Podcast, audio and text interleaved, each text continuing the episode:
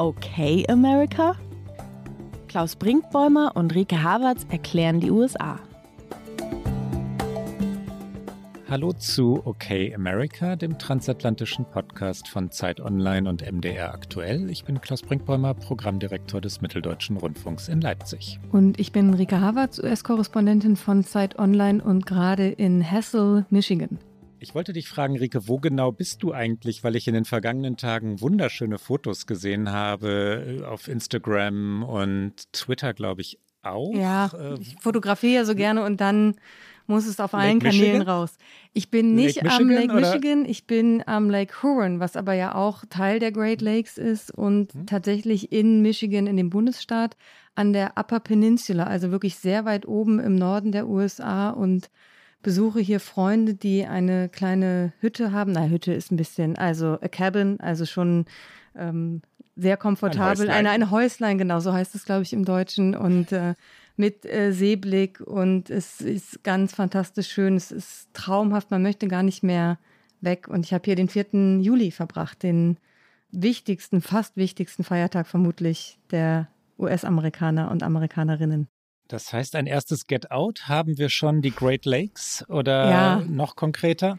Ja, die Upper Peninsula ist wirklich, wirklich schön. Ich war noch nie hier und äh, meine Freundin, bei der ich hier bin, die mal meine Chefin tatsächlich war. Ich habe vor, ich glaube, ich mag es gar nicht aussprechen, 16 oder 17 Jahren mal ein Praktikum bei ihr gemacht, als ich äh, Praktikantin beim Columbus Dispatch in Ohio war und sie dort als Redakteurin gearbeitet hat. Mittlerweile hat sie eine eigene Radioshow, aber wir kennen uns also schon sehr lange und es ist eigentlich meine amerikanische Familie hier und sie kommt ursprünglich aus Michigan und schwärmte mir schon seit Jahren vor und hat gesagt, wenn du uns nicht mal da oben besuchen kommst, dann, also du darfst nicht wegfahren, bevor du uns nicht besuchen kommst.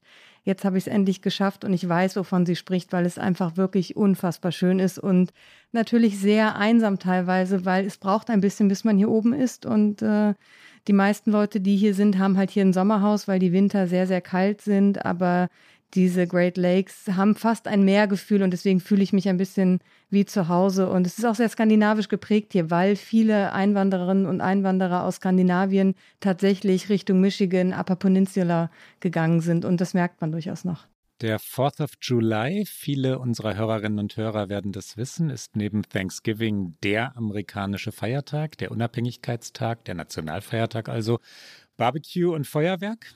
Na klar, alles, alles, was man sich so vorstellen kann. Und das Interessante ist, dass das natürlich hier so ein Mikrokosmos der USA ist, weil alle Leute, die hier Häuslein haben, aus allen möglichen Ecken kommen, natürlich auch politisch. Und es ist interessant zu sehen, wie das mittlerweile navigiert wird, nämlich meistens dadurch, dass man nicht darüber spricht. Dass man übers Barbecue spricht, übers Wetter, übers Fischen gehen, über die nächste Kajaktour, aber alles andere versucht auszusparen. Und das finde ich schon sehr interessant. Und gerade meine Freunde, die auch sehr politisch sind und sehr liberal, sagen, es ist echt ein Abwägungsprozess geworden, wann man in so eine Debatte reingeht und wann nicht. Und eigentlich scheuen die überhaupt keine politische Debatte, weil meine Freundin, wie schon erwähnt, auch politische Reporterin war, aber natürlich in seinen Sommerferien sich dann man schon überlegt, naja, muss ich jetzt mit demjenigen, der Tür an Tür mit mir wohnt, in eine Debatte gehen, die vielleicht auch eskalieren könnte. Das war sehr interessant zu beobachten. Aber wenn man das ausspart, ist es wahnsinnig nett. Und die Amerikaner sind ja extrem gastfreundlich. Und ähm, ich war noch keine zwei Stunden hier, da war ich bei Bekannten auf einem Boot und habe irgendwie die Bay erkundet und war auf einer Insel. Und äh, das ist halt auch äh, amerikanisch, diese Großzügigkeit und diese Offenheit. Und das ist super schön und klar, das Feuerwerk gehört auch mit dazu und auch sehr, sehr viele US-amerikanische Flaggen. Vor allen Dingen an jedem Boot, an jedem Bootssteg äh, hängt sie. Eine größer als die andere. Ricke, der 4th of July ist normalerweise einer der Tage, an denen auch Bilanz oder Zwischenbilanz gezogen wird. Ähm, es werden sehr viele Essays und Kommentare verfasst, die den Zustand des Landes ergründen. Der erste 4th of July nach Donald Trump. Wir haben heute eigentlich kein oder sagen wir mal ein semipolitisches Thema. Lass uns trotzdem kurz dort verweilen. In welchem Zustand ist das Land? Ich glaube, es ist in einem nicht so ganz schlechten Zustand. Auch darüber haben wir hier heute Morgen tatsächlich bei einer sehr frühen Kajakfahrt gesprochen, dass man einfach wieder diesen, die Amerikaner nennen es Breathing Room. Also man kann wieder ein bisschen freier atmen, man kann es wieder aushalten, tatsächlich in diesem Land zu sein, außer man ist Trumpist, dann kann man es vielleicht gerade nicht so gut aushalten. Aber ich glaube, grundsätzlich für viele hat sich dieses sehr angespannte, was es doch vier Jahre lang war, aus unterschiedlichsten Gründen, für alle Menschen aus unterschiedlichen Gründen, das hat sich etwas gelöst und natürlich auch ganz wichtig, die Wirtschaft scheint auch auf einem guten Weg zu sein. Ja, die, die Jobzahlen, so heißt es immer, die Zahlen des Arbeitsmarktes in den USA sind, man kann es, glaube ich, kaum anders formulieren, verblüffend beeindruckend. Das war so nicht erwartet worden.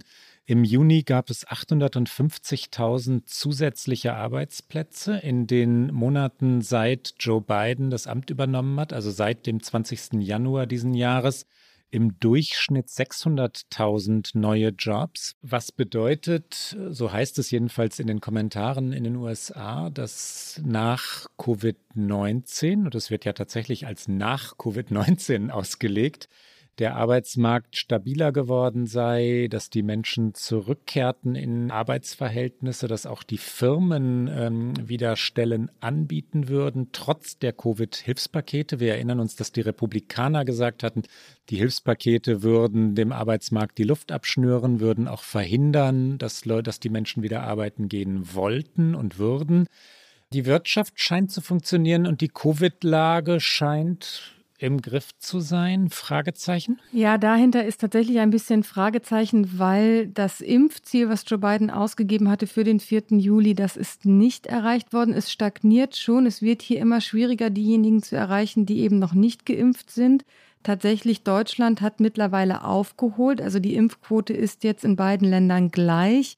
Interessanterweise gibt es trotzdem nach wie vor den Travel Ban, also das Einreiseverbot in eine Richtung, nämlich man kann immer noch nicht aus Europa in die USA einreisen.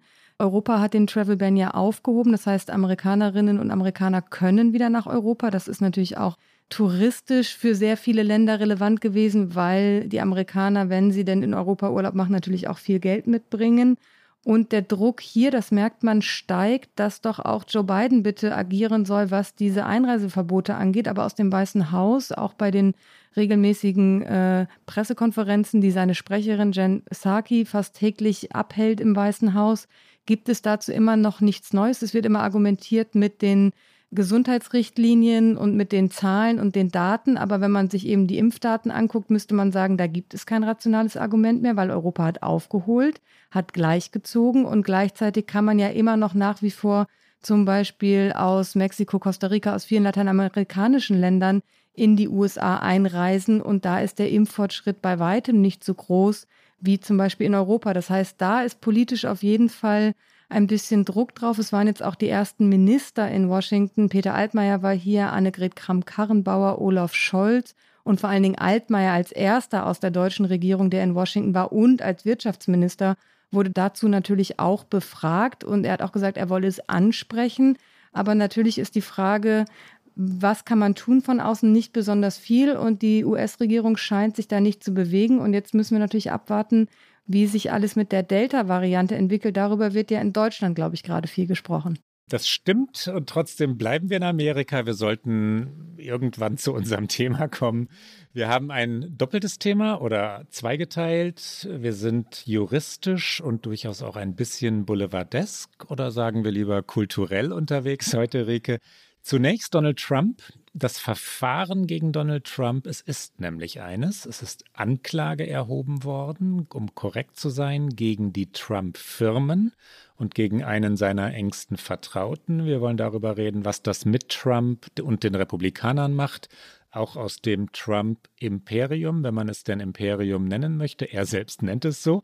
Und wir haben einen zweiten Fall. Ähm, wir bleiben in den Gerichtssälen Amerikas. Wir wollen noch einmal über Britney Spears sprechen. Auch darüber haben wir in der Vergangenheit schon einmal gesprochen, als die Dokumentation Free Britney erschienen ist. Und auch dort gibt es jetzt einige Entwicklungen und es ist eine sehr interessante Gemengelage, weil sich Britney Spears das erste Mal geäußert hat, weil es eine große Recherche aus dem New Yorker gab, die nochmal diesen Fall erzählt hat und er geht schon weit über den Boulevard hinaus und äh, deswegen wollen wir uns auch diesem Thema widmen. Es geht um Öffentlichkeit, es geht um Medien, es geht auch um Ruhm. Es ist ein faszinierendes Thema. Ich finde auch ein bisschen ein, ein furchtbares Thema, wenn man überlegt, was mit Menschen passieren kann, die sehr berühmt werden und was das für Folgen haben kann. Auch juristisch natürlich hier in den USA ist auch sehr interessant. All das wollen wir heute besprechen und ich kündige schon mal an, weil du hast gerade, ich habe es gesehen, ein bisschen geschmunzelt, weil ich hier in diesem kleinen Haus bin. Ab und zu könnten vielleicht Geräusche passieren, die sonst nicht passieren, weil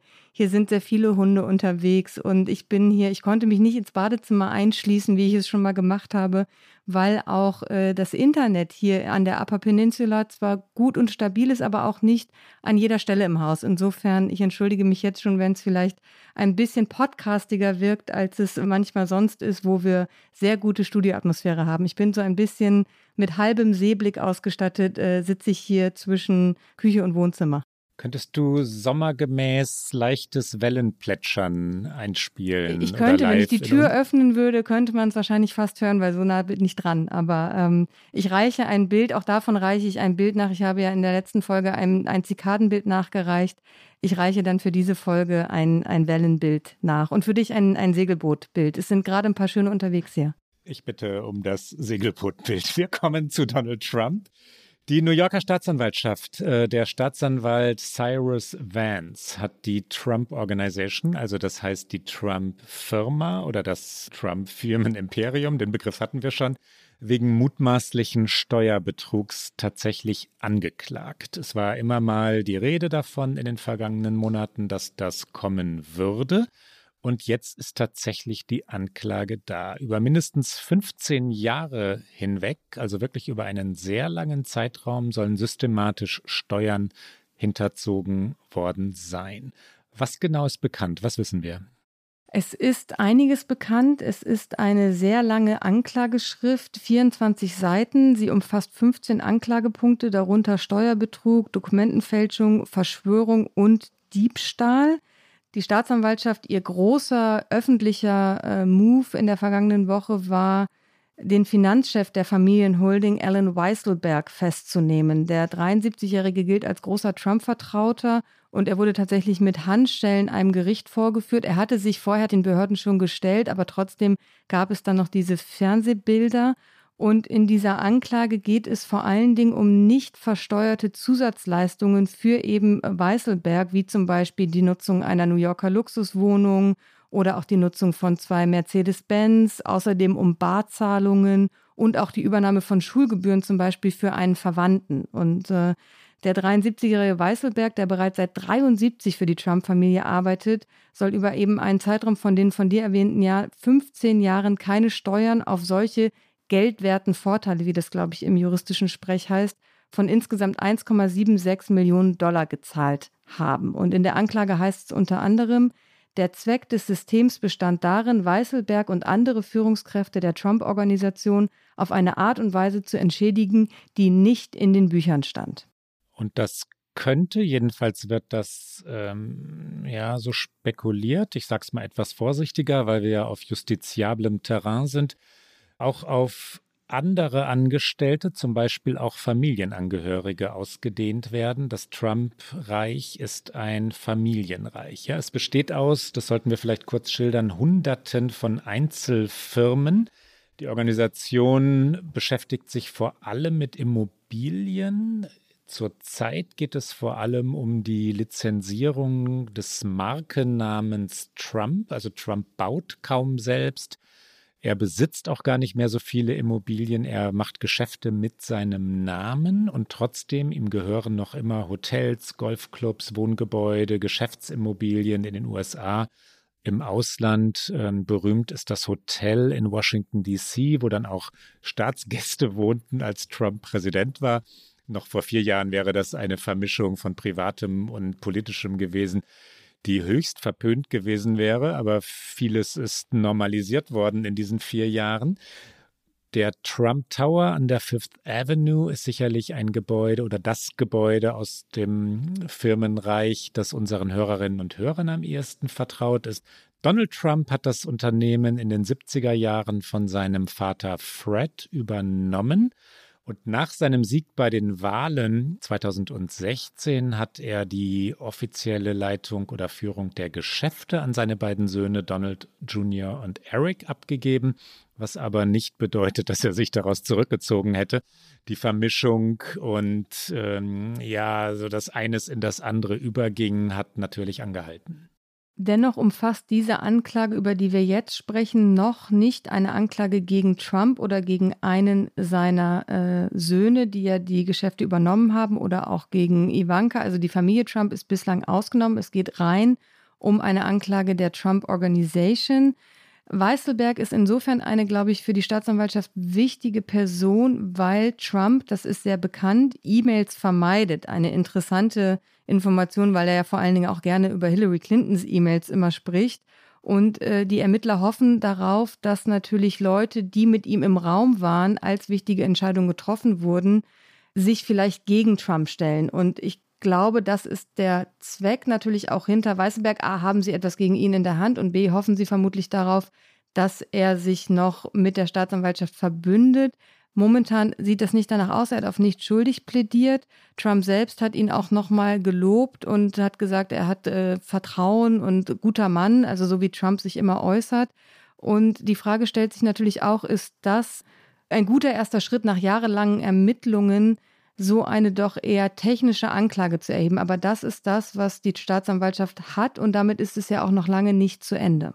Ja, das ist ein Anfang und wenn die Signale, die aus New York kommen, nicht trügen, spekuliert die Staatsanwaltschaft tatsächlich darauf, dass der innerste Kreis jetzt auseinanderbreche. Ja, dass ähm, also Weißelberg ist einer, ich habe sofort an Mafia-Filme gedacht. Das ist der Adjutant des Paten. Das ist der, der, ich bin jetzt äh, metaphorisch unterwegs, ich will nichts unterstellen, der den Auftragsmord begeht, ja.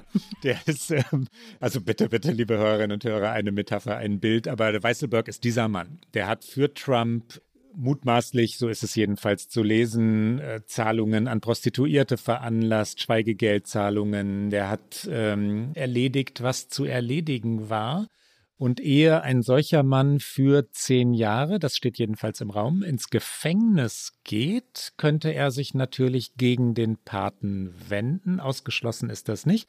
Wir haben Michael Cohen erlebt. Michael Cohen ist äh, Rechtsanwalt. Er war Trumps Adjutant, Trumps Anwalt war angeklagt und hat sich gegen Trump ausgesprochen, sagt gegen Trump aus, ist auch jetzt eine Schlüsselfigur in diesem Verfahren. Davon geht die Staatsanwaltschaft aus, dass sie beim engsten Kreis ansetzt, äh, diesen knackt und dann an Trump herankommt. Und dafür wichtig auch zu wissen ist, dass es tatsächlich noch Millionen von Dokumenten gibt, die die Staatsanwaltschaft gerade untersucht, um zu schauen, ob es eben in der Organisation Manipulationen gab, wenn es um den Wert von Immobilien ging, wenn es um Kredite und Steuervorteile ging. Und der von dir schon erwähnte Bezirksstaatsanwalt Cyrus Vance, ein Demokrat, auch nicht unwichtig zu wissen, dass in den USA Staatsanwälte und Staatsanwältinnen und äh, auch Justizministerinnen, also Generalstaatsanwälte, ein gewähltes Amt sind ab einer gewissen Position. Also es ist eben auch politisch und das ist natürlich auch was, was Trump für sich nutzt. Also Cyrus Vance, ein Demokrat, führt schon seit 2019 eben die Ermittlungen gegen Trump und die Trump Organization.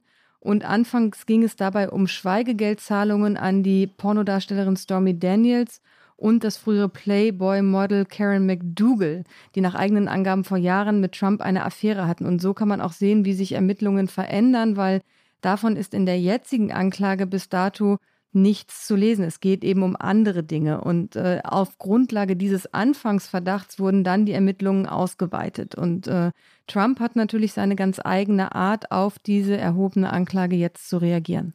Eines noch ganz kurz, ähm, was wichtig ist, in Deutschland ein wenig untergegangen ist. Trump hat Anfang diesen Jahres den Kampf, den er über viele Jahre hinweg geführt hatte, verloren. Das war der Kampf um seine Steuererklärungen der vergangenen Jahre, sein Kampf darum, diese geheim halten zu dürfen.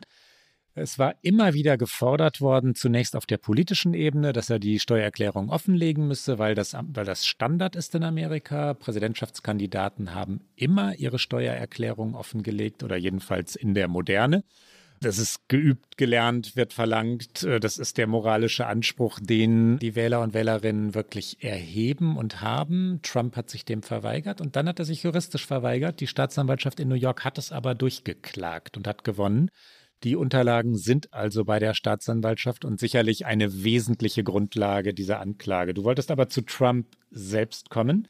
Trump tritt ja wieder auf. Er war in Florida unterwegs und er hat sich geäußert. Er hat sich in Florida geäußert. Es war der zweite Auftritt in einem Kampagnenstil, wie man ihn von ihm kennt. Äh, er war zuallererst in Ohio und hat da vor Anhängerinnen und Anhängern gesprochen. Dann war er an der äh, Grenze zu Mexiko in Texas und hat da an der ehemaligen Mauer gesprochen und dann war er eben in Florida und der Auftritt in Florida war am 3. Juli am Vorabend des Nationalfeiertages, als die Anklage schon erhoben worden war. Und da hat er sie kurz erwähnt und wir hören da einmal kurz rein. Er hat dann gesagt, Sie, also die Staatsanwaltschaft, haben nicht gegen Hillary Clinton und ihre Foundation ermittelt. Sie greifen die Demokraten nicht an, egal was sie tun.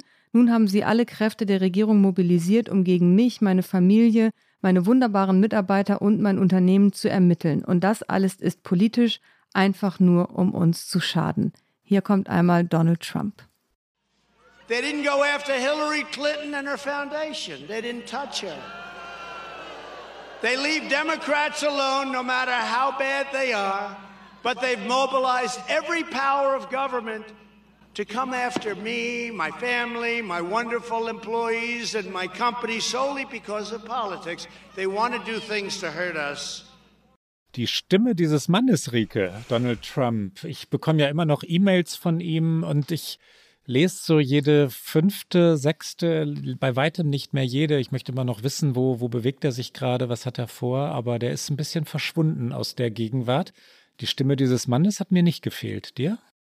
Nee, ich habe tatsächlich Ohio mir ganz anhören müssen, weil ich darüber geschrieben habe, weil es eben sein erster Auftritt war und es waren anderthalb Stunden und da hat man sich schon gefragt, wie hat man das eigentlich in so einem täglichen Takt vor ein paar Monaten noch ausgehalten. Die E-Mails bekomme ich natürlich auch noch. Ich lese sie vermutlich ein bisschen regelmäßiger als du. Da hat er natürlich auch direkt nach der Anklageerhebung wieder das Übliche äh, verbreitet, politische Hexenjagd und äh, linksradikale Demokraten und diese Staatsanwälte und die radikalen Linken würden eben versuchen, etwas seinen Wählerinnen und Wählern anzutun und den guten 75 Millionen Patrioten, die ihn eben gewählt haben. Also es ist eine Rhetorik, die wir kennen. Aber natürlich hat die Trump Organization auch einen Anwalt und der hat sich auch geäußert öffentlich. Alan Futerfas, so würde ich ihn jetzt mal aussprechen, der genau das eben auch gesagt hat. Also das ist die Verteidigung der Trump-Familie, der Trump Organization. Ich denke, dass politische Kräfte diese Ermittlungen antreiben. Sie sind politisch motiviert, hat er gesagt. Wir hören auch da einmal ganz kurz rein. But I believe the political forces uh, driving today's events um, are just that. It's uh, political, politically driven, uh, notwithstanding uh, the statements by uh, my colleague uh, at the DA's office in court today. Und die Söhne sind politisch aktiv äh, geworden oder rhetorisch aktiv oder jedenfalls, äh, sie waren auch wieder da, ja. Eric und Don Jr. haben das Spiel der vergangenen Wahlkämpfe wieder aufgenommen, dieses, diese, diese Ablenkungsmanöver. Wir haben das schon mal erklärt. Whataboutism, what about? What about Hunter Biden? Eric Trump hat Hunter Biden angegriffen für dessen, also den Sohn Joe Bidens, für dessen Drogenkonsum, dafür, dass er Bilder, der ist Maler inzwischen, Künstler, dass er Bilder teuer verkaufe und wer seien eigentlich die Kunden und so. Also diese Ablenkung, das meint Whataboutism, ja, What about Hunter Biden, das interessiert gerade nicht. Es geht um die Trump-Familie. Eric Trump sagte dann noch, und da bezog er sich auf den konkreten Fall, dies sind Vergünstigungen für Angestellte, dies sind Firmenwagen, ein Firmenwagen, den jeder hat. Ich garantiere Ihnen, es gibt Leute bei diesem TV-Sender, die Firmenwagen haben. Das war ein Interview bei Fox News, deswegen sagt er diesen TV-Sender. Es gibt Leute in jeder Firma im Land, die Firmenwagen haben. Das ist es, worauf sie es abgesehen haben. Das ist keine kriminelle Angelegenheit. Hier Eric Trump, der jüngere der beiden Söhne. Well, these are employment perks. These are, you know, these are, um, you know, a, a, corporate car, which everybody has. I guarantee you, there's mm-hmm. people on this network that have corporate cars. I guarantee you, there's people in every company in the country that have corporate vehicles. This is what they're going after. This isn't a criminal matter. Rike, was wird aus den Ermittlungen folgen? Was ist deine Prognose, auch auf der politischen Ebene? Zunächst mal versuche ich es ein bisschen juristisch aufzudröseln mit dem Wissen, dass ich natürlich keine Juristin bin und das US-Recht auch doch sehr unterschiedlich ist vom deutschen Recht. Aber ganz kurz, äh, rein formal beginnt jetzt die sogenannte Discovery, heißt das in den USA, also eine Phase, in der Staatsanwaltschaft und Verteidigung Informationen austauschen. Und nach dieser Phase der Discovery würde es dann zu einem Prozess kommen. Dieser Prozess kann nur noch verhindert werden, wenn es entweder vorher einen Deal gibt, also wenn sich Verteidigung und Anklage auf etwas einigen, wenn zum Beispiel die Trump Organization einräumt, äh, gewisse Dinge falsch gemacht zu haben und dann gibt es eine Strafzahlung oder ähnliches, dann muss es nicht vor Gericht gehen oder aber die Verteidigung erfolgreich gegen diese Anklageerhebung noch vorgeht. Ich kann mir kaum vorstellen, dass letzteres erfolgreich ist, aber das ist erstmal das Zeitfenster. Und wenn wir jetzt mal äh, überlegen, wann könnte so ein Prozess sein, da gab es in US-Medien auch von unterschiedlichen Rechtsexperten ganz unterschiedliche Vorstellungen von Zeiträumen. New York wiederum hat ein Gesetz, dass man eben nicht auf Dauer solche Prozesse verzögern kann was Trump übrigens immer wieder gerne versucht, solche juristischen Fragen extrem in die Länge zu ziehen. Die Schätzungen gehen davon aus, dass wenn es zum Prozess kommt, das irgendwann Mitte nächsten Jahres oder sogar erst 2023 der Fall sein könnte. Also wir müssen jetzt nicht darauf warten, dass innerhalb der nächsten Wochen ein sehr öffentlichkeitswirksamer Prozess anstehen würde. Und wenn wir darüber reden, was folgen kann, welches Urteil. Wir hatten die maximal oder mutmaßlich maximalen zehn Jahre Gefängnis für Weisselberg. Das ist rein spekulativ natürlich schon erwähnt. Ähm, dann, dann muss man, glaube ich, schlicht abwarten, wie sehr dieses Verfahren ausgedehnt werden wird, ob es sich tatsächlich auf Donald Trump selbst, also persönlich ausdehnen lassen wird, dass die Staatsanwaltschaft das versucht, ist ausgesprochen und klar. Ob es ihr gelingen wird, ist eine andere Frage. Wenn wir über die politische Wirkung reden, Trump tut so, als mache es keinen Unterschied. Du hast seine Auftritte schon erwähnt. Er tritt, er war in Ohio, er war in Florida und es kommen viele Menschen. Wie früher oder fast wie früher? Wie ist dein Eindruck?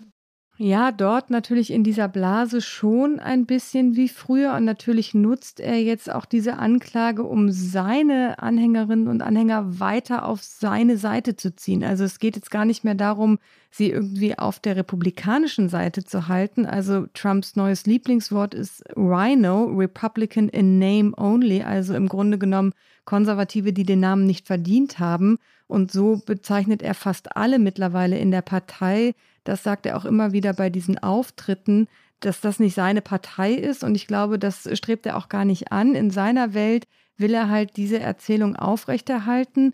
Und natürlich hilft ihm ein Stück weit, dass diese Anklage jetzt nicht direkt gegen ihn ging, sondern dass es eine Anklage gegen sein Unternehmen war, auch sehr technisch in der Art und Weise, was sie angreift, Steuerbetrug, Gefälligkeiten. Das ist jetzt nichts sehr Plakatives für die große Schlagzeile. Und natürlich kann er daraus stricken, sie haben halt nichts. Und nach den Jahren der Ermittlungen haben sie nichts außer diesen Dingen, die ich sowieso direkt ausräumen kann, weil ein Firmenwagen hat doch jeder, so wie es sein Sohn Eric gemacht hat. Gleichzeitig stellt sich natürlich die Frage, wie viel Einfluss hat er noch? Ja, er tritt wieder auf. Er hat aber seine Webseite, die er gestartet hatte aus Florida heraus, die ist schon wieder eingestellt. Er sitzt eben mit einem, wie man hört, sehr kleinen Stab von Menschen in seinem Büro in Florida.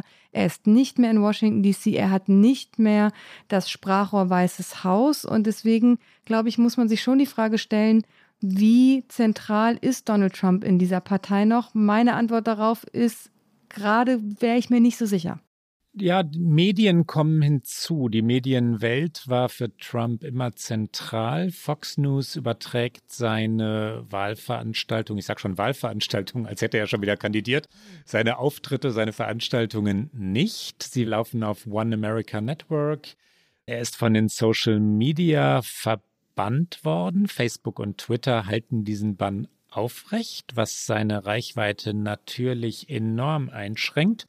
Die Partei ist vergleichsweise still. Es gab nicht sehr viel Rückendeckung nach Eröffnung dieses Verfahrens. Und wenn man ganz genau hinschaut, sieht man so, so erste Kandidaten, potenzielle Kandidaten für die Präsidentschaftswahl von 2024, die so, so ganz langsam die Hälse recken und sich hervorwagen obwohl sie noch nicht wissen, ob Donald Trump selbst eigentlich nochmal antreten will. Ron DeSantis zum Beispiel, den haben wir schon öfters erwähnt in diesem Podcast, den Gouverneur von Florida, der immer loyal an Trumps Seite war, der auch eine ähnliche Ideologie sehr, sehr weit rechts wie Donald Trump vertritt und jetzt so ein bisschen, ja, distanziert wirkt. Ne? Nicht dabei ist, wenn Trump in Florida auftritt. Das hat zum einen mit dem schrecklichen Unglück in Miami, dem eingestürzten Hochhaus zu tun, wo der Gouverneur natürlich gefordert ist.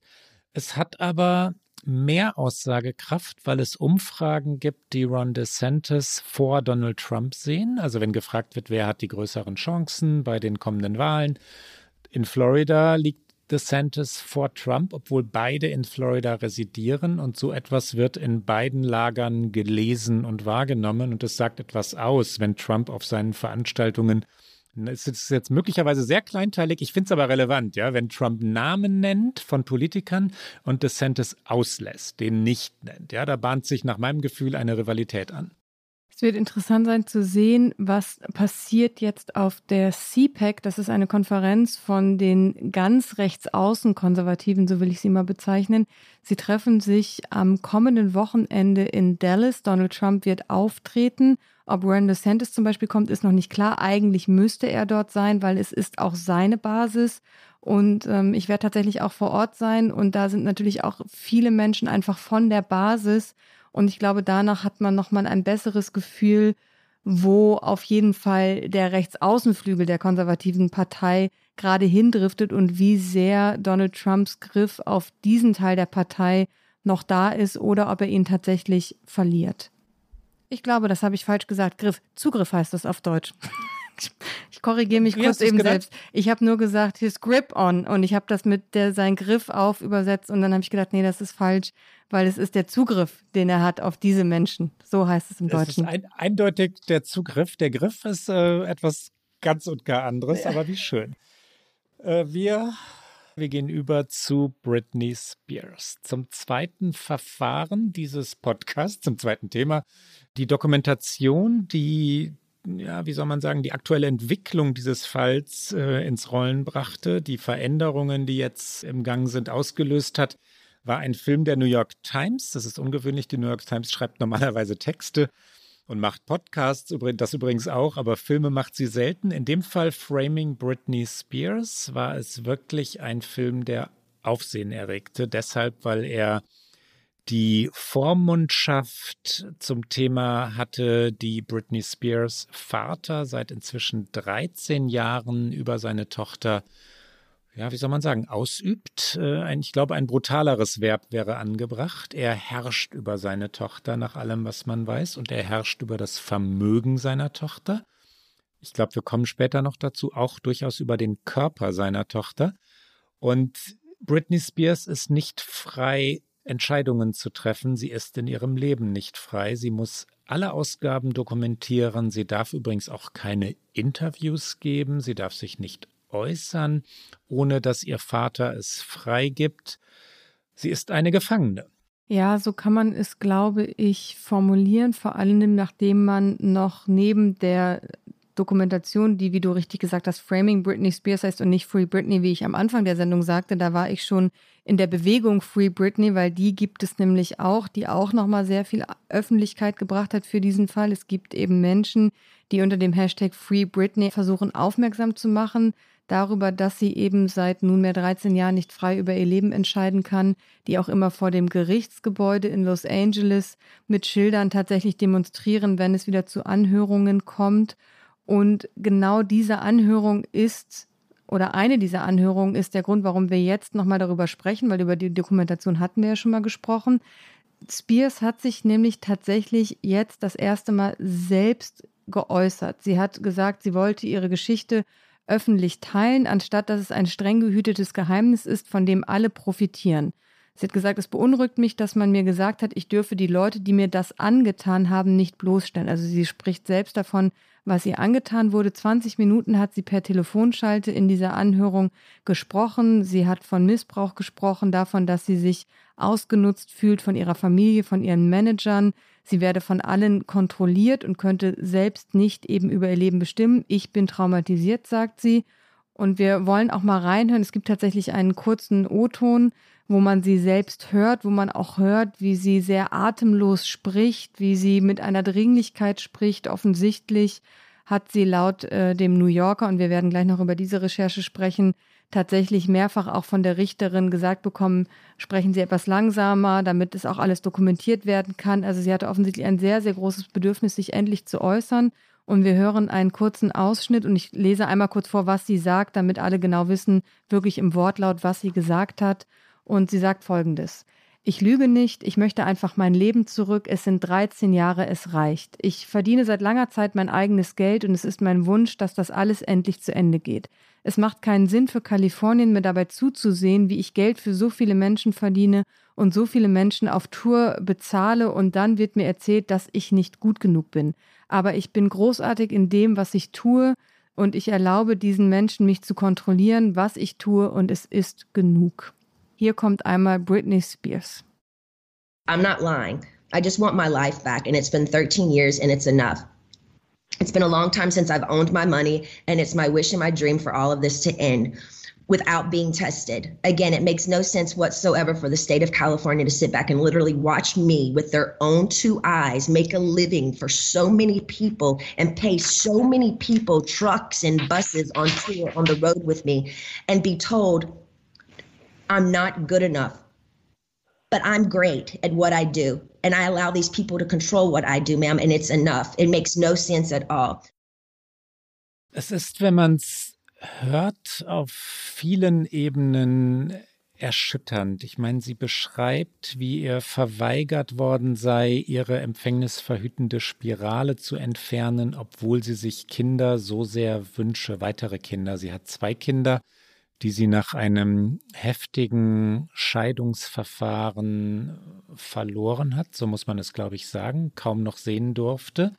Sie beschreibt, äh, dass sie kaum Geld ausgeben darf. 2000 Dollar pro Woche sind das Geld, über das sie verfügen darf. Sie beschreibt ihren Vater als jemanden, der, ich habe es vorhin schon einmal gesagt, wirklich auf geradezu despotische Weise über seine Tochter herrscht. Und ich habe beim Zuhören die ganze Zeit über gedacht, das würde mit keinem Mann gemacht werden. Ja, das ist etwas, das hat, das ist auch ein Geschlechterthema, dass die Gesellschaft, in diesem Fall die kalifornische oder wenn man es weiterzieht, die amerikanische, tatsächlich über 13 Jahre, Herrgott, geglaubt hat, ähm, dieser Frau sagen zu müssen, wie sie zu leben habe, obwohl es keine wirkliche medizinische Diagnose gibt. Ja, sie ist ja nicht eingewiesen in eine psychiatrische Anstalt oder Betreuung. Sie war nur auffällig in ihrem Verhalten. Wir kommen nachher noch zu Details, zu dem, was da eigentlich damals passiert ist.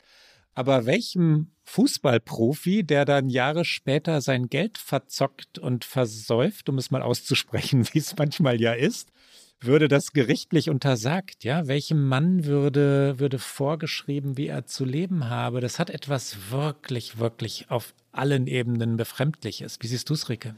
Ja, ich glaube, es hat auf äh, ganz vielen Ebenen natürlich auch damit zu tun, dass sie eine Frau ist, auch mit ihrer Rolle als nicht nur Frau, sondern auch junges Mädchen. Sie ist ja von klein auf in diese Rolle gedrängt worden. Sie war von sehr frühen Kindesjahren an im Grunde genommen das Zentrum dieser Familie auch finanziell und Sie hat von dem, was man hört und liest, und es ist natürlich alles nur Hörensagen, aber sowohl die Dokumentation der New York Times als auch die Recherche des New Yorker sind wirklich Referenzen für diesen Fall Britney Spears. Unglaublich guter Journalismus, auch der New Yorker, mit wem sie alle gesprochen haben, wen sie versucht haben, ans Telefon zu bekommen. Ich glaube, niemand hat sich so sehr diesem Fall angenähert wie dieser Text. Und von allem, was man eben liest, hat diese Frau niemals Kontrolle über ihr Leben gehabt, zu keinem Zeitpunkt im Grunde genommen.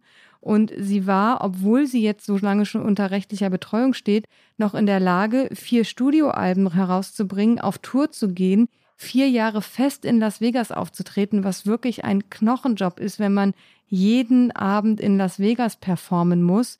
Und das ist aber natürlich auch das perfide an diesem Konstrukt, unter dem sie gerade steht, dass man natürlich auch argumentieren kann, dass sie dazu in der Lage ist, zeigt, dass eben die rechtliche Betreuung funktioniert, dass sie jetzt überhaupt wieder eine lebensfähige Aufgabe hat, dass sie eben so gut in Bahnen gelenkt wurde, dass sie wieder ihren Beruf ausüben kann. Ich würde es anders sehen und vor allen Dingen ist ja die Frage, wie kann so etwas über so einen langen Zeitraum hinweg aufrechterhalten werden, ohne dass es da regelmäßige medizinische Kontrollen gibt und auch Neubewertungen der Situation. Das ist das, was für mich aus der juristischen Sicht komplett unverständlich ist. Aus einer ähm, privaten Sicht heraus ist es einfach furchtbar, was Ruhm mit einem Menschen, mit einer Familie machen kann. Und tatsächlich, Mitleid ist so ein schlimmes Wort und man möchte es eigentlich nicht sagen, aber ich finde tatsächlich, man kann auf vielen Ebenen Mitleid haben mit Britney Spears, weil man sich fragt, wie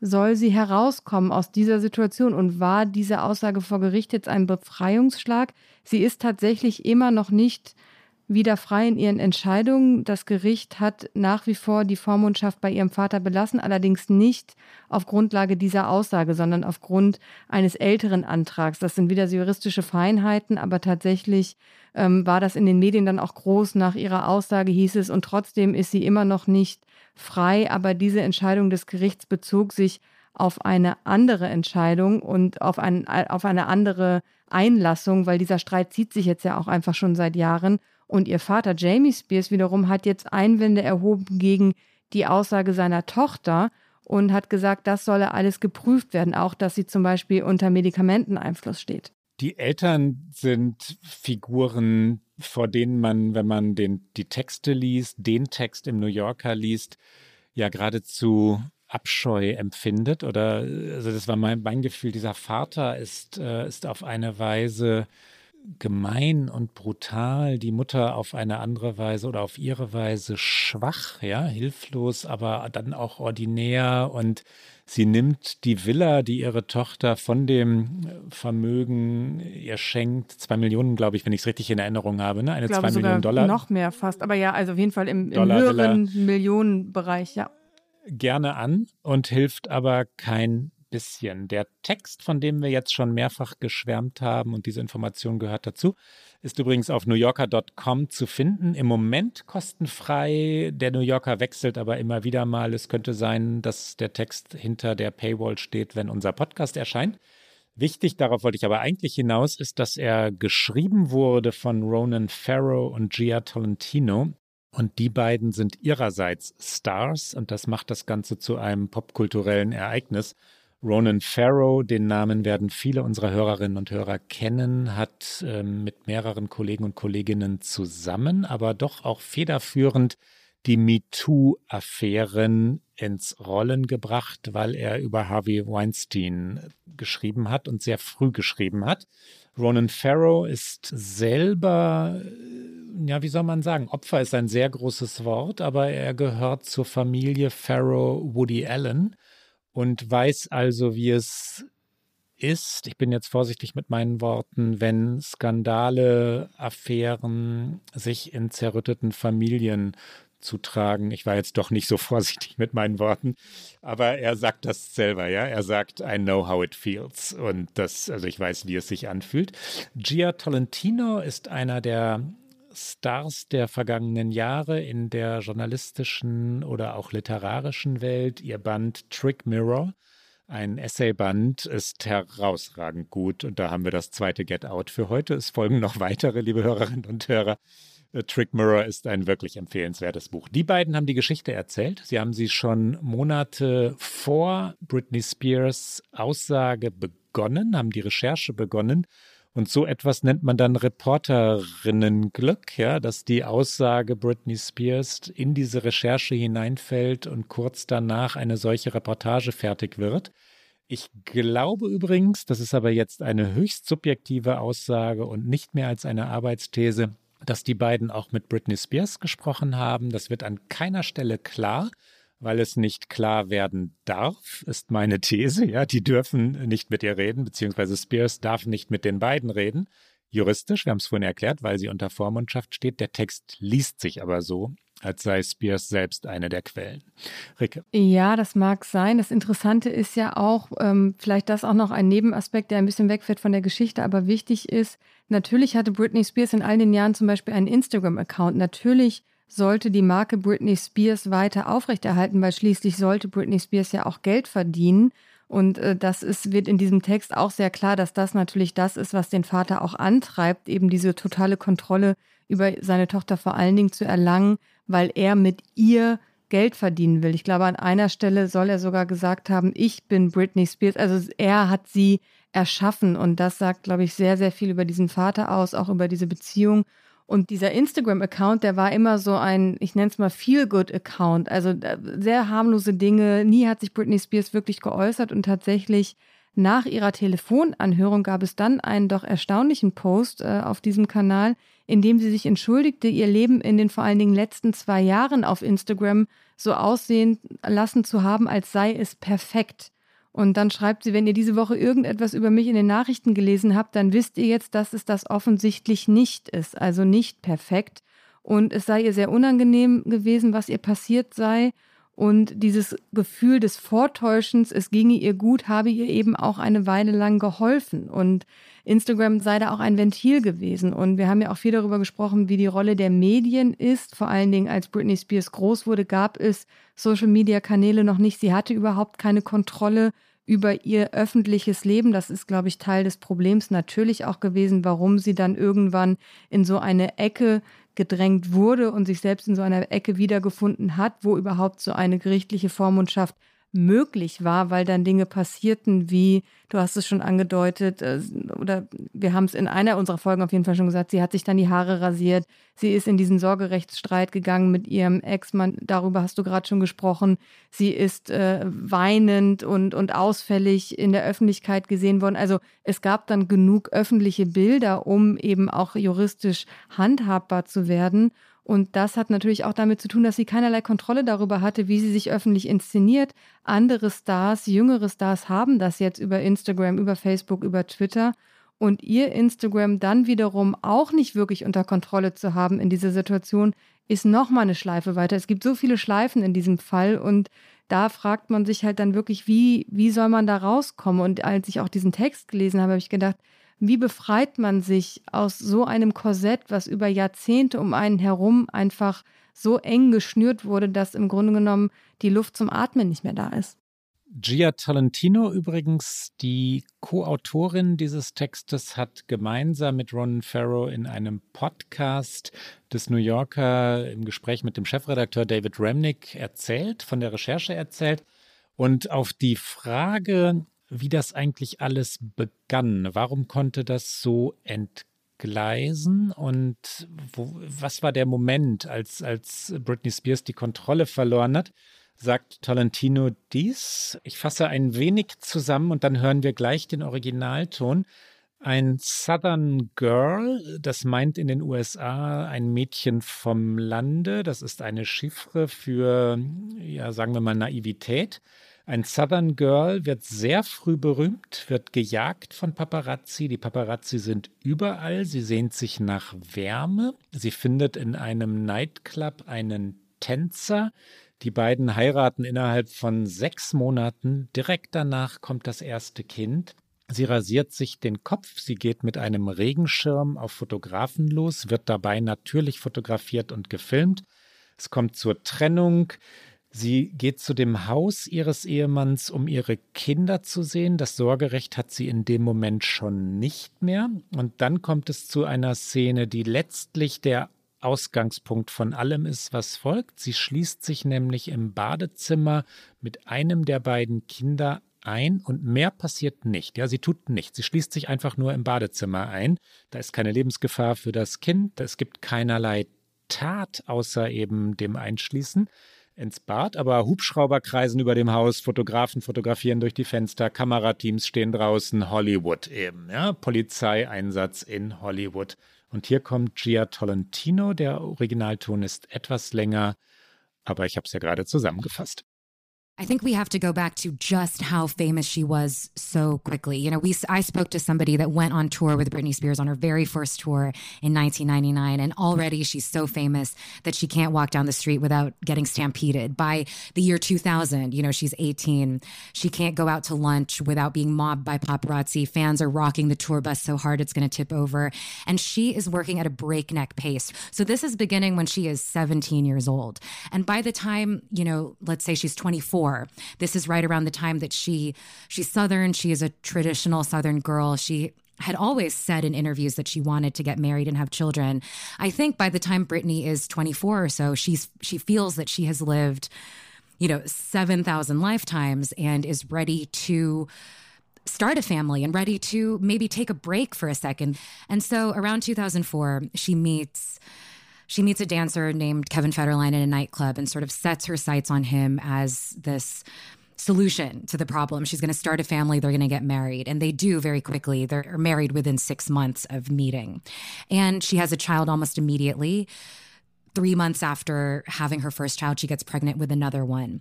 And she becomes known in the press as a mess and a bad mother. You know, and she and Kevin get divorced. She is without her children. And famously, the two nights that sort of cemented her image as quote unquote crazy were the nights that she shaved her head and then the night that she attacked a paparazzi's car with an umbrella.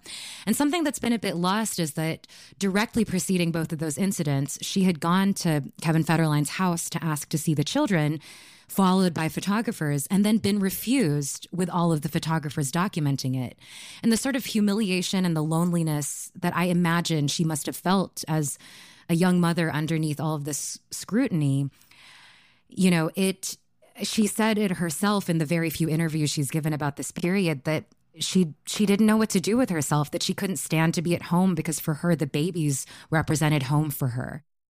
Das fasst tatsächlich in a nutshell, wie der Amerikaner sagt, natürlich sagen wir nicht in einer Nussschale, aber es ist trotzdem, finde ich, ein sehr schönes Bild. Es fasst sehr kompakt zusammen die im Grunde genommen Tragik dieses Lebens. Das muss man ja schon sagen. Und auch die Frage, ist Ruhm überhaupt immer erstrebenswert? Also meine private Meinung ist nein, aber natürlich für viele Menschen doch. Aber was das alles mit einem machen kann, mit einem Menschen auch, was das mit Familien machen kann, was das auch für ein Verhältnis zu diesem Vater sein muss oder eben auch zu der Mutter.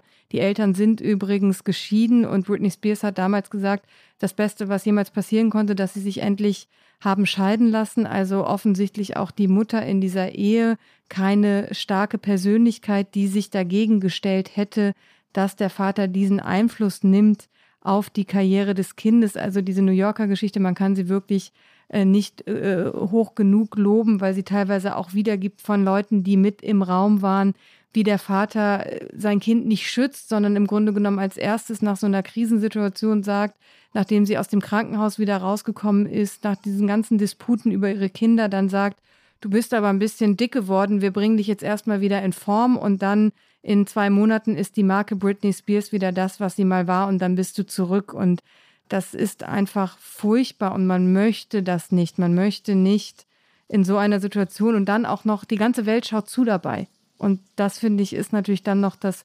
Übertragische. Aber natürlich gibt es auch viele Beispiele davon.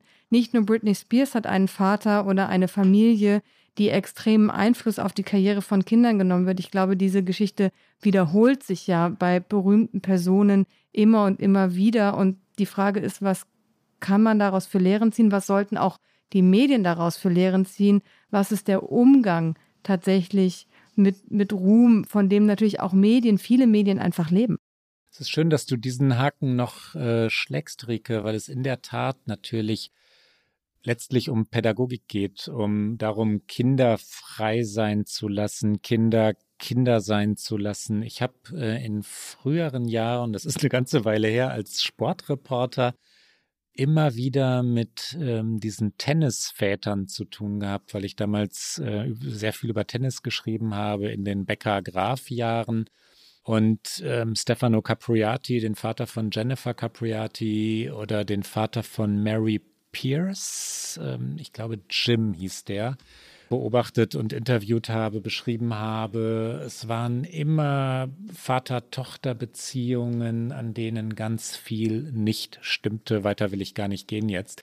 Das hatte etwas ja übergriffiges und mehr will ich jetzt wirklich nicht mehr sagen. Aber der Fall äh, Britney Spears ist kein Einzelfall, wie man immer so schön sagt. Mir ist tatsächlich auch der äh, Vater Graf ist mir natürlich auch direkt eingefallen. Das ist auch, ich bin ja als Kind auf dem Tennisplatz groß geworden, halb auf dem Tennisplatz groß geworden und äh, habe auch immer alle Spiele im Fernsehen geguckt und erinnere mich aber da natürlich auch an diese Bildschlagzeilen, die es dann gab. Und es ist auch deswegen ein Thema, über das es sich lohnt zu sprechen und über das wir sicherlich noch einmal sprechen werden, wenn es Neues gibt, wenn diese Geschichte irgendwann hoffentlich zu einem Ende kommt. Und man möchte sicher als außenstehende Beobachterin wünschen, dass Britney Spears die Kontrolle über ihr Leben zurückbekommt. Was immer das dann heißt. Vielleicht wird sie dann trotzdem krank. Oh, jetzt bellt, glaube ich, der Hund im Hintergrund. Ja, deswegen siehst du mich lächeln. Du formulierst sehr ernsthafte Gedanken und ich und, lausche dir gebannt, aber der, der kläffende oder bellende oder singende, wenn man Singende natürlich, es ist der Labradoodle der, der Daisy. Singende Hund. Daisy singt. Daisy und singt. Ähm, und das ist vielleicht auch ein gutes Ende, ein, ein etwas äh, leichteres Ende zu unserem ernsten Gespräch am Ende. Und Daisy hört gar nicht mehr auf. Nee, Daisy ist ganz aufgeregt. Ich glaube, weil Fisch gefangen wurde. Und ähm, es ist alles sehr, es ist äh, sehr Sommerstimmung hier draußen, außerhalb dieses kleinen Podcast-Studios. Und dann kommen wir doch in dieser äh, leichten Sommerstimmung, zu der wir jetzt dank Daisy zurückgefunden haben, direkt zu unserem Get Out.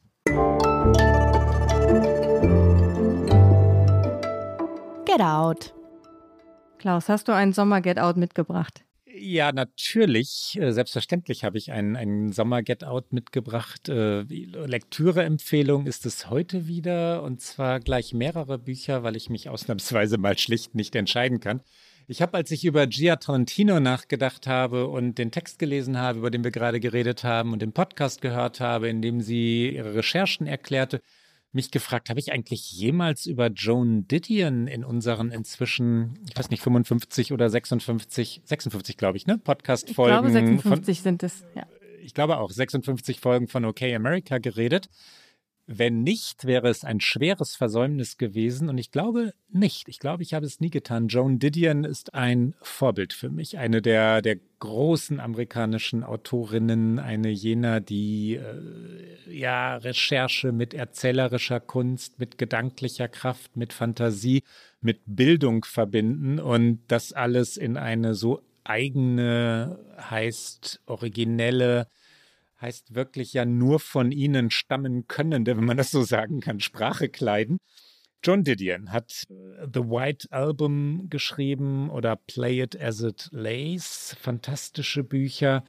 Ein Essay-Band, den es auch auf Deutsch gibt. We Tell Ourselves Stories in Order to Live. Also wir erzählen uns selbst Geschichten, um zu leben. Ich weiß nicht, ob das der Originaltitel im Deutschen ist, aber es gibt das Buch auch auf Deutsch. Die großen Bücher der letzten Jahre äh, umfassen vor allem das Jahr magischen Denkens und Blue Nights. The Year of Magical Thinking übrigens ist auch ein Hörbuch. Und ich war damals in den New Yorker Jahren, also in meinen New Yorker Jahren, wirklich beglückt am Broadway, weil nämlich Vanessa Redgrave dieses Stück oder dieses Buch als Ein-Personen-Stück vortrug dort. Und was für ein was für eine Broadway-Nacht, ja? Ein, hier ein ganz kurzer Ausschnitt. Vanessa Redgrave sagt, dass das, was Joan Didion passiert sei, uns allen irgendwann passieren werde. Und damit meint sie die Trauer, um die es in The Year of Magical Thinking, also im, im Jahr magischen Denkens geht. Ganz kurz noch, wirklich dann mein letzter Satz. Joan Didion schreibt über die Trauer nach dem Tod ihres Mannes. Ihr Ehemann ist gestorben, Herzinfarkt. Er saß am Tisch, am Küchentisch, wartete auf den Salat, den seine Frau in der Küche machte, dann fiel er um und war tot. Und sie schreibt über die Trauer, denn dann passiert noch mehr, auch ihre Tochter stirbt. Äh, das Jahr magischen Denkens also. Ich glaube, ich entscheide mich doch, und zwar für dieses eine Buch. Und jetzt habe ich in meiner Hymne, das passiert mir ja hin und wieder, dass ich beim Get Out nochmal so ungefähr sieben Minuten brauche, in meiner Hymne vergessen, diesen O-Ton auch wirklich einzuspielen. Hier also Vanessa Redgrave. Ich wiederhole mich jetzt nicht, ich habe es schon übersetzt. This happened on December 30, 2003. That may seem a while ago, but it won't when it happens to you. And it will happen to you. Und jetzt hast du mich lächeln gehört mit deinen Get-Out-Schleifen. Ich empfehle einen Drink für den Sommer und zu dieser Lektüre. Ich war hier in einer kleinen Destillerie und habe einen lokalen Gin probiert und ich glaube, dass in diesen 56 Folgen von OK America auch schon klar geworden ist, dass ich sehr gerne Gin trinke und neben Gin und Tonic, dem Klassiker, möchte ich deswegen für den Sommer Gin Basil Smash empfehlen. Ähm, erfunden übrigens in Deutschland, wie ich jetzt gelernt habe bei der Recherche in Hamburg und Ulm jeweils in zwei unabhängig voneinander äh, operierenden Bars wurde 2008 mit Gin und mit Basilikum experimentiert und so kam es zum Gin Basil Smash und ähm, alles, was man braucht, ist Gin, frischen Zitronensaft, Zuckersirup und Basilikumblätter. Und dann hat man das perfekte Sommergetränk. Und dazu eines der frühen Didion-Bücher? Zum Beispiel. Und dann vielleicht noch den Blick auf den Lake Huron, aber den kann ich nur nachreichen via Twitter. Und dies, liebe Hörerinnen und Hörer, war's für heute bei OK America. Sie wissen, dass Sie uns auf Zeit Online, mdr.de, in der ARD-Audiothek und auf allen guten Podcast-Kanälen hören. Das nächste Mal in der kommenden Woche, nämlich nach dem Besuch von Angela Merkel bei Joe Biden. Und wenn Sie uns schreiben wollen, dann erreichen Sie uns wie gewohnt unter okamerica.zeit.de. Bis dann. Bis bald.